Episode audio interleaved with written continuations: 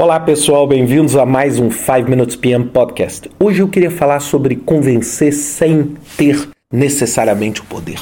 E eu falo isso porque outro dia eu estava conversando com um dos meus colegas de trabalho e essa pessoa chegou para mim e falou assim: Ricardo, poxa, para você é fácil fazer as coisas acontecerem nos projetos porque você é o chefe ou porque eu tenho uma função executiva e tenho uma razoável autonomia naquilo que eu faço, naquilo que eu tenho que fazer.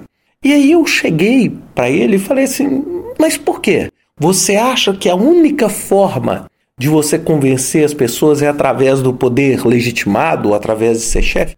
E nós tivemos uma discussão e eu queria recapitular com vocês aqui alguns pontos dessa discussão, porque, sem dúvida nenhuma, muitas das pessoas que estão ouvindo esse podcast têm uma função de gerenciamento de projetos, têm uma função de líder de projeto, mas não necessariamente têm a autoridade ou autonomia que essas pessoas gostariam de ter.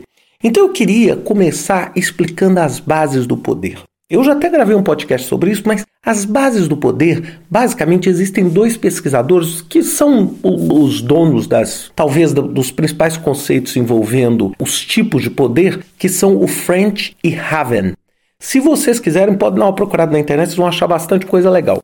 E eles dizem que o poder ele é fruto de cinco aspectos e ele pode ser concretizado em um deles ou numa combinação de vários deles. Então ele fala: o primeiro é o poder legitimado. Foi exatamente o que esse meu colega falou. Que é o que? É o poder que vem do seu cargo, que vem do seu poder de assinar, que vem da sua autonomia, fruto do seu cargo e da sua função.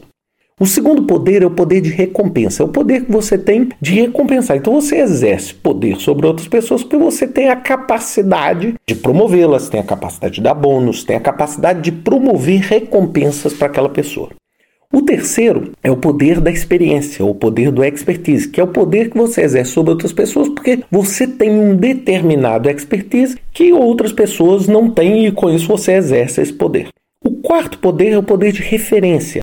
É o poder que você tem proveniente da sua fama, proveniente da sua notoriedade, proveniente da sua rede de contatos, não é? Então, por exemplo, uma assistente executivo, um assistente executivo de um CEO, essa pessoa não necessariamente tem o poder legitimado, mas essa pessoa tem o poder do acesso. Essa pessoa consegue te colocar na frente do CEO facilmente. Então, é um exemplo de poder que a gente chama de poder de referência. É o poder que um ex-jogador de futebol tem de convencer você a comprar um determinado produto numa campanha publicitária.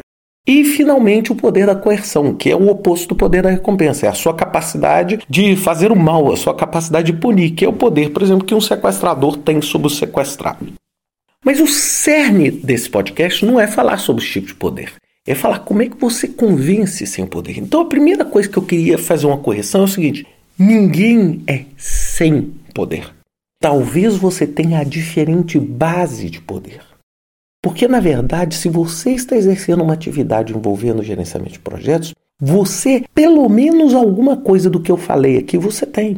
Pode ser que você não tenha o poder legitimado, a autonomia, mas você pode usar o poder do expertise, o poder da consultoria, o poder da sua experiência, que muitas vezes funciona maravilhosamente bem, porque eu tenho uma atuação grande em consultoria também. E o, consultor, ele é isso. Ele, qual o poder que ele exerce? Ele é o poder da experiência, é o poder que um médico exerce sobre o paciente.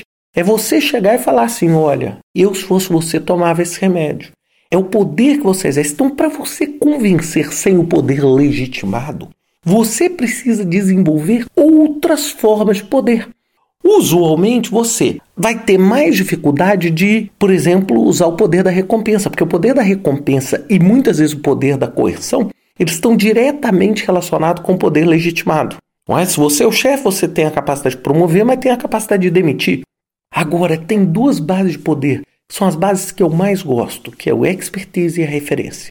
É você, quando chegar numa reunião de projeto e precisar te convencer sobre um determinado rumo ou sobre um determinado processo de aquisição, você ter a total capacidade de provar que você tem o expertise para oferecer aquela ideia com uma sólida chance de dar certo, com fundamento. Então você não pode chegar e falar assim: o projeto vai atrasar 10 dias.